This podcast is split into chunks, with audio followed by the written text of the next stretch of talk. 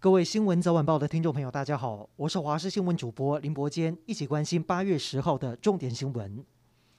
气象局发布十七个县市豪大雨特报，没有多久，台中午后瞬间暴雨，持续一到两个小时，高楼大厦消失在雨雾中。台中也传出多处淹水，像是大雅区的东大路，水淹到一个轮胎高。而洲际棒球场原本是降级后第一天开放观众入场观赛，但是场地淹大水，被迫延赛。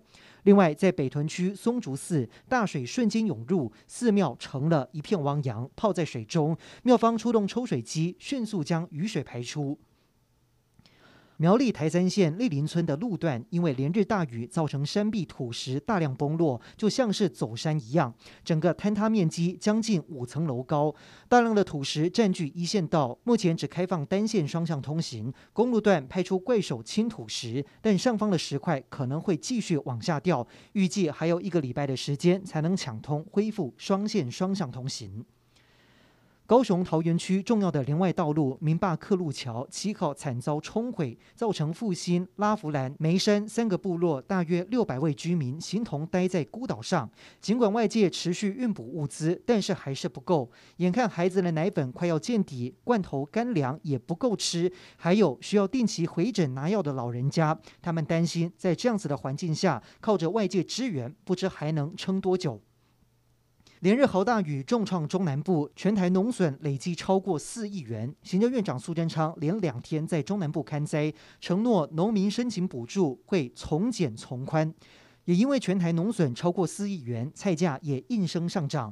以香菜来说，六月中每台斤大约七十到八十元，但现在一台斤就要两百八十元，上涨超过三倍。至于高丽菜也是明显上涨，六月中每颗一百二十元，现在一颗要一百六十五元，尤其是梨山的高丽菜，一颗已经飙破两百元。国内疫情持续稳定，今天新增确诊个案再创三级警戒以来的新低，只有新增三例确诊，都是来自于新北市，其中有一例关联不明。另外，疫苗涵盖率也突破了百分之三十七，但是疫苗不足是否会影响到第二季的施打？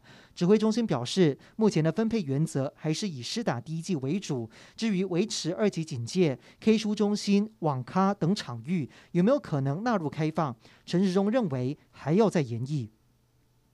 今年四月，台中港发生中国男子驾驶橡皮艇偷渡案，现在又发生在大安海边，疑似有中国偷渡客集体上岸。海巡在岸边发现一艘不明快艇，船上有救生衣和民生物资，但是却不见人影。警方会同海巡在上岸点附近地毯式搜索。当地民众担心，现在正值疫情期间，如果真的有偷渡客上岸，可能会成为防疫破口。